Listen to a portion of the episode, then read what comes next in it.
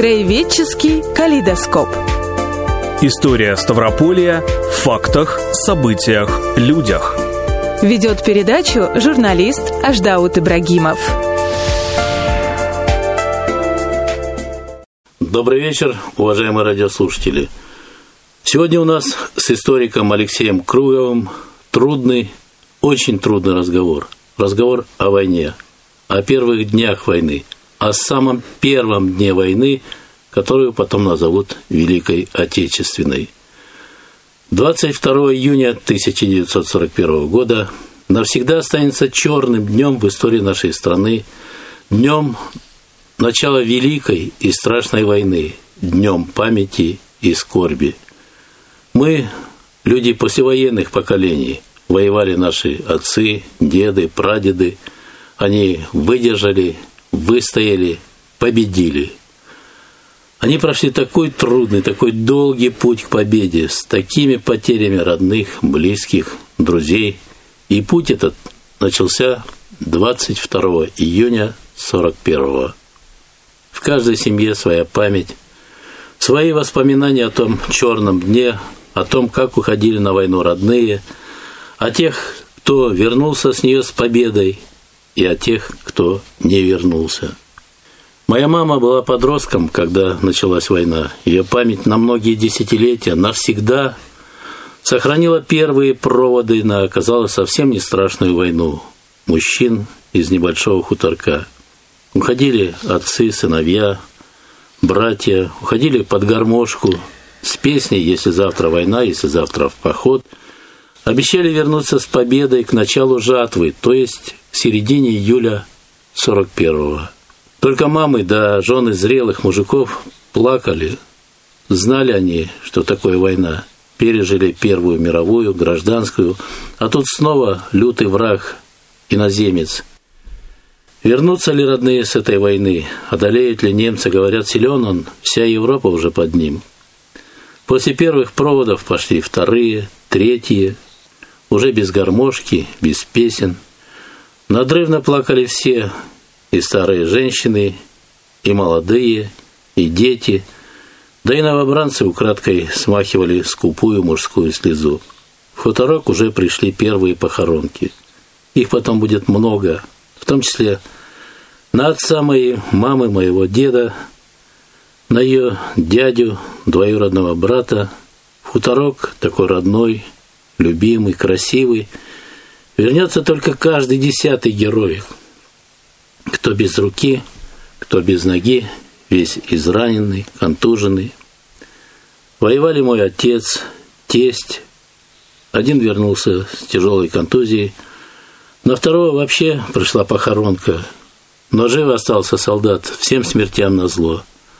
А сбитый в бою с фашистами самолет моего дяди нашли в кубанских плавнях через два с лишним десятка лет после войны. Я знаю, как близка эта тема и вам, Алексей Иванович, как человеку, историку, ученому краеведу, близка, как и всем нам, в ком память жива. Да, вы правы, скоро день памяти и скорби.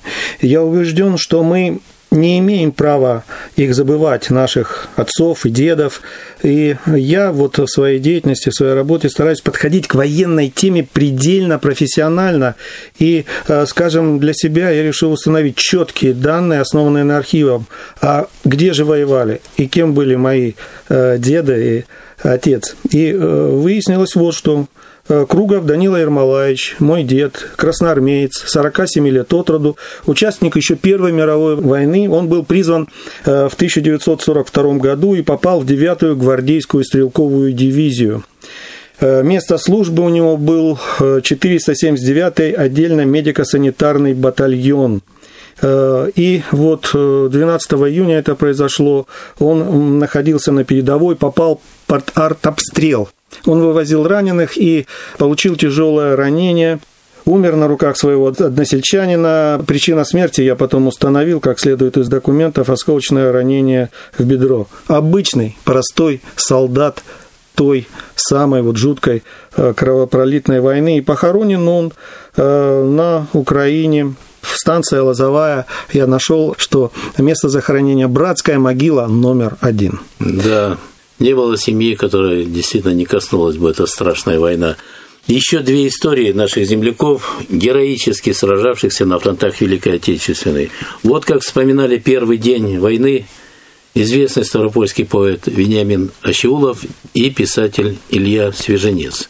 О них более 20 лет назад рассказала в своем очерке э, ровно в 4 часа корреспондент Краевого радио Светлана Добровольская. Мне в какой-то мере повезло в том смысле, что я встретил войну солдатом. Э, я уже был призван в 1940 году. Наша дивизия стояла на Дальнем Востоке. Э, с утра у нас было открытие лагерей. Вы помните, это был день воскресный. Вот. И только после обеда комиссар собрал нас на поляне. Даже строить почему-то не стал. Вот, мы все уселись на полянке, и он объявил, что началась война. Стали собираться кучками, думать и гадать, как наша судьба сложится дальше. Все эти планы, так сказать, перевернулись на 190 градусов. Если мы мечтали о доме, то теперь стали думать о фронте. Мы сразу перешли жить на стрельбище в окопы, потому что рядом маньчжурская граница, а у нас с японцами были постоянные конфликты. И буквально через день-два нас стали обновлять в обмунировании, в оружии. Через пять дней нам объявили, что мы едем на большие тактические учения. Так тогда все скрывалось. Поняли, что мы едем на запад, едем на фронт. Вот так встретил я этот день. Ну а уже после войны у меня были написаны стихи об этом дне. Называется они «Исходный рубеж». «Был день как день, безоблачный, воскресный, не предвещавший ни грозы, ни тьмы, и то, что враг огнем тяжеловесным ударил вдоль границы повсеместно, в глухом тылу еще не знали мы. На травах звездно-росы полыхали, вовсю гремел оркестр наш полковой, наверное, потому и не слыхали, как нарастал вдали смертельный вой». Когда трубач нам протрубил тревогу, и мы застыли в боевом строю, еще не представляли, если строго, мы эту участь ратную свою. Хоть каждый день с подъема до отбоя в полях учились бою пыль клубя, душой ощутив раскаты боя, мы как-то странно глянули в себя. Что было там в себе, не помню точно, и нас ли в той неточности винить, Одно лишь было ясно, край наш очи без нас никто не сможет заслонить. И мы пошли по огненным дорогам, по рубежам войны, из боя в бой, и стала изначальная тревога, тревожную солдатской судьбой. И вот сейчас, сверяя путь солдата со всем, что свято в сердце бережем, я знаю точно, роковая дата была моим исходным рубежом. Илье Свеженцу было всего 16, когда началась война.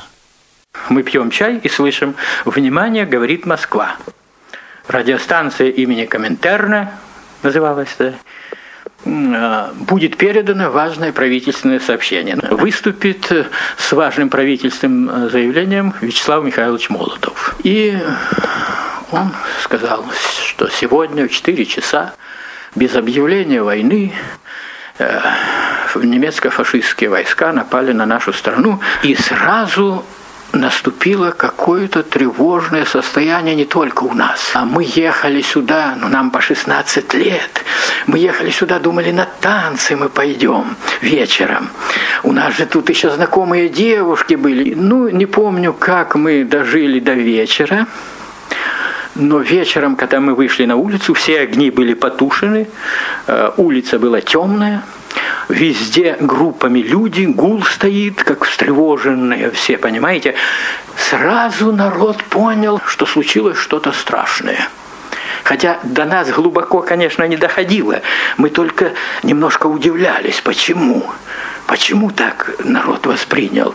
Подумаешь, мы же привыкли, если завтра война, и на вражьей земле мы врага разобьем малой кровью, могучим ударом. Так что это то, что иногда завтра, послезавтра мы их разобьем, понимаете? И вот я как раз из того поколения, которые, как говорит статистика, ушли 100, вернулось трое. Вот я попал в число трех. Эти воспоминания и наших давно ушедших замечательных писателей-фронтовиков Вениамина Абрамовича Ащеулова и Ильи Илларионовича Свеженца и наши с вами, Алексей Иванович, дают эмоциональную картину того дня, а как жил в последние предвоенные месяцы, недели, дни весь наш край, готовился ли он к войне, какая атмосфера была в обществе, каким был день 22 июня 41 Вы же изучали этот период э, нашей истории не только по воспоминаниям, рассказам очевидцев, но и по э, документам. Безусловно. Это был воскресный обычный день. Причем почти 2 миллиона наших земляков по-разному планировали провести свой выходной. Это же было воскресенье. Ну, да. Кто-то пораньше отправился на рыбалку, кто-то готовился к сельскому празднику, а кто-то позволил себе выспаться, никуда не спешить. В нашем парке имени Горького работали аттракционы, на стадионе «Динамо» проходили футбольные матчи. Уже зрелые э, наши горожане, ветераны рассказывали мне, что они мальчишками увлеченно гоняли во дворе тряпичный мяч.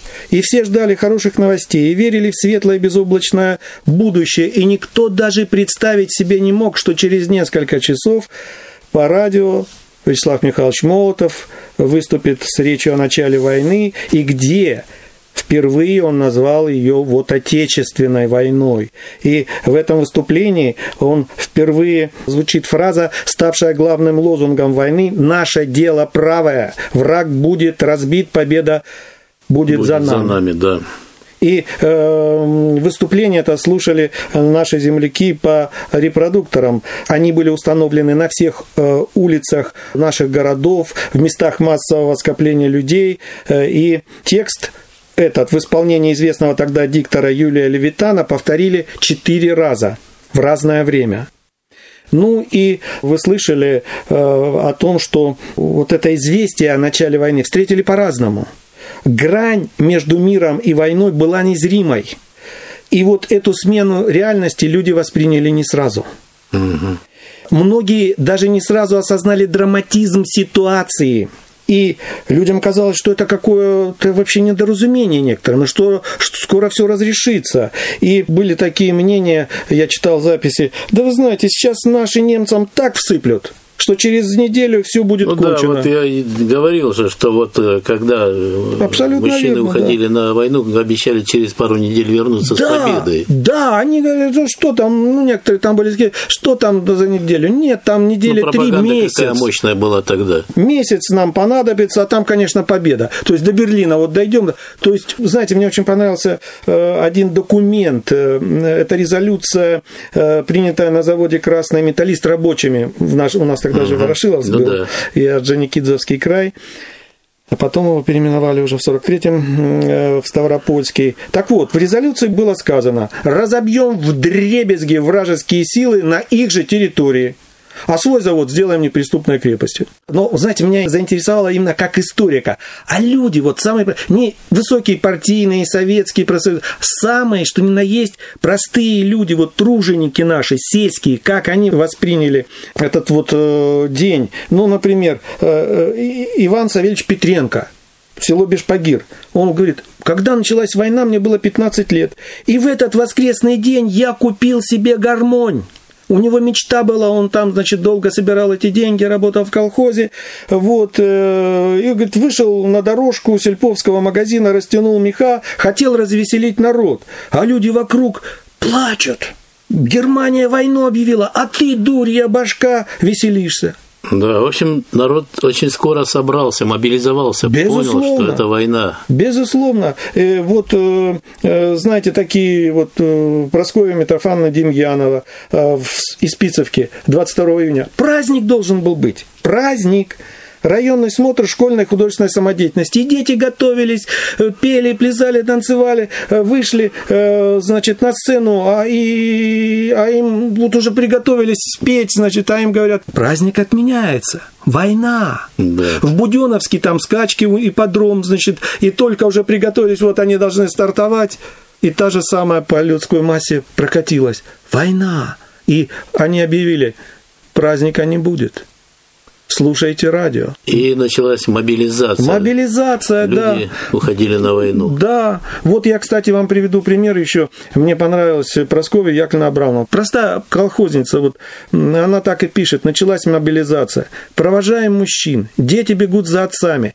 Жены и матери плачут. Горе, расставание. Кстати, вы знаете, я отметил для себя что для, мы как-то делали такой срез социологический, что для женщин особенно, да, самым э, жутким и запоминающимся был день вот именно э, начала войны и мобилизации, когда они непосредственно провожали да, была еще похоронка, жуткая вещь, когда семьи теряли своих родных и близких, но вот в женском сознании война была вот э, сконцентрировалась именно вот на этом. Но они понимали, что расстаются со многими да, просто да, навсегда. Да. Вот он э, говорит, вот там вижу у соседа, значит, у Федора Андреевича в руках гармонь, а рядом пятеро детей. Он играет и заглушает плач и говорю припевку вот эту. Эх, Ванька, Дунька, Марфунка, своих детей, так сказать, он вспоминает, их январь, февраль, и вот поет вот эти частушки, а потом, э, когда вернулись домой, когда она проводила мужа, вот это вот Просковья Яковлевна, а там пусто. И дети в глаза смотрят. А папа где? Отвечаю, папу проводили на войну. Гитлер напал на нашу страну, и папа ушел защищать родную землю. Да. Алексей Иванович, как работали тогда органы власти, руководители края? Работали так, как требовало военное время. То есть э, нужно было переводить промышленность на военные рельсы, и в том, на том же самом красном металлисте начали выпускать э, минометы, начали выпускать мины, то есть э, обувные фабрики, одежда для фронта. Это все делалось вот буквально моментально, потому что необходимо было срочно – ну, необходимо было оружие, обмундирование. Ну и, собственно, наш край-то, вы сами понимаете, сельскохозяйственный, да. продовольствие. Продоволь... Урожай уже убирали в большей части без мужчин. Женщины... Да. А там, я вам скажу... Косили, молотили, на быках возили зерно. Конечно, это очень, очень интересный э, сюжет, потому что, э, смотрите, если мы берем заводы, то туда пришли подростки, да? То есть они заменили мужчин. Им часто приходилось подставлять под ноги ящики, они не дотягивались до станка и спали тут же в цехах.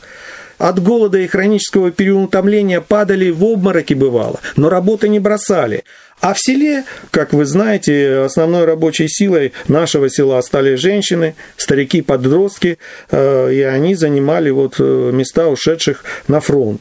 Знаете, мне очень понравились воспоминания, может быть, вы помните, Иван Тихонович Таранов, бывший ну, председатель ну, конечно, такой да, да. краисполкома, у него очень сильно сказано. В нашем колхозе, писал он, имени Буденова, всю войну работала женская тракторная бригада. У них был, скажу без преувеличения, Нечеловеческий труд, пишет он в своих воспоминаниях. Старая техника заводилась с ручки, буквально изматывала трактористок, вчерашних школьниц. Девушки, помимо прочего, еще и голодали. Э, вспоминая этих людей, э, пишет он, и горько сожалею, мало они прожили. Дядя Гриша не притянул и 50 лет, а трактористки умерли в 38-40. Что поделаешь, пишет он, война. И, э, скажем, знаете, такие маленькие примеры, маленькие сюжеты. Вот в Изобильнинском районе каждому было известно в 1941 году имя Ивана Ивановича Шевикова из колхоза имени Ворошилова. Работая в поле на валах, он ежедневно перевыполнял нормы выработки. И не было ему равных в труде. И с ним почтительно здоровались колхозники. И Имя этого передовика красовалось на доске почета, а было Ивану Ивановичу отроду 13 лет – вот на быках пахали, помогая фронту, потому что понимали, что трактора были забраны, машины ушли тоже на фронт, и в основном это работы производились во многом вручную. В один из праздников годовщины Победы выступал здесь в театре на большом торжественном собрании Василий Андреевич Мороз, знаменитый наш овцевод, герой социалистического труда, и вспоминал свое военное детство, как вот они, подростки, Ночами на валах, как вы говорите, возили зерно на элеватор, дальше отправляли на хлебозаводы, ну и все для фронта, все для победы. И валами управляли девочки и мальчики 12, 13, 14 лет. И вдоль этой колонны На лошади скакал однорукий фронтовик, который вернулся комиссованный с войны, и стегал их нагайкой, чтобы они не задремали, не заснули, не упали туда под копыта этих валов или под колеса телеги. Было вот такое. Так Бывало, случалось. Работали. Засыпали. Засыпали да. люди, понимаете, ведь э, э, порой не уходили, я же вот вам говорю, то есть работали в три смены и спали тут же. И еще один момент э, хотелось бы рассказать о том, э, как жили-то вот в эти самые первые дни, допустим, в магазинах. Вот первые там 23 24 еще в магазинах было все, только очереди становились длиннее – да перечень продуктов укорачивался, да, ну и тут вот э, читаю, что в очередях рассказывали там об арестах паникеров, спекулянтов. У одних обнаружили мешки соли там, и такое было, у других ящики с мылом, у третьих спички.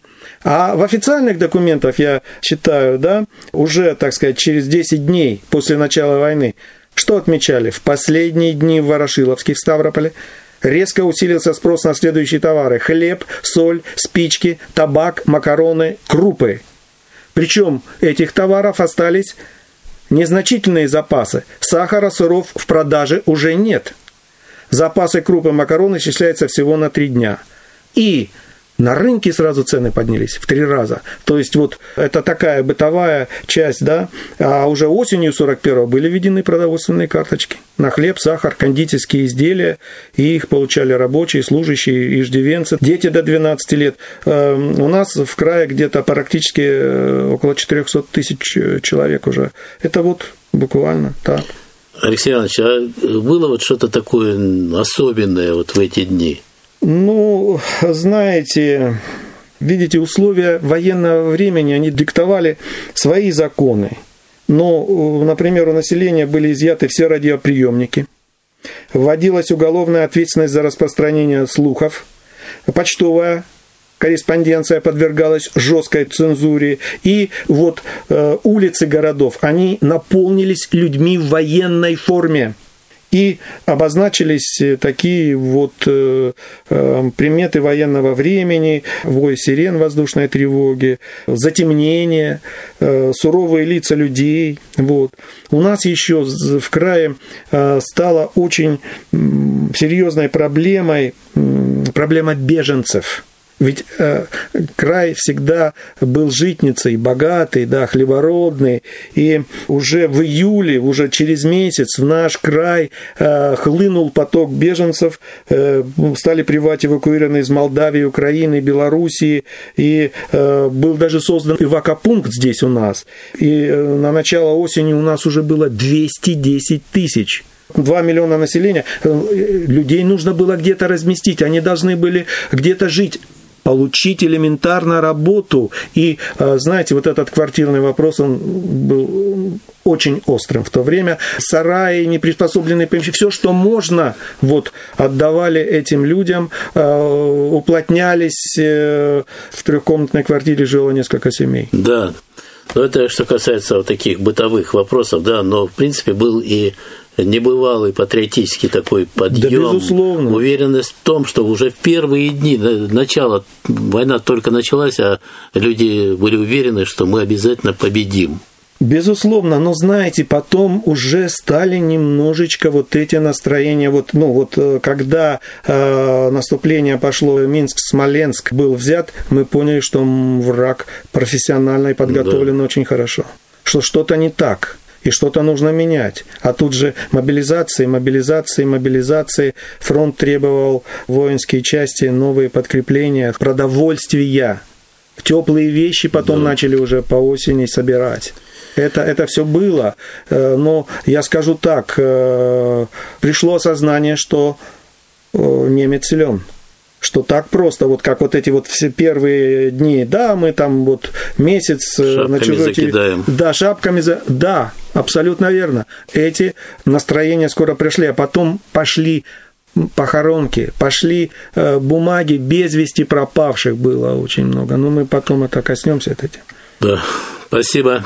Такими разными были на Ставрополе предвоенные месяцы, недели, дни, первые дни войны – Таким был день 22 июня 41 когда началась война, Великая и страшная война, которая шла 1418 дней и ночей, в которой погибли 27 миллионов наших соотечественников. Вечная им память. Прощаемся с вами, уважаемые земляки. Встретимся через неделю на волнах радио «Маяк» в 20 часов 5 минут. До свидания. Всего вам доброго. До свидания.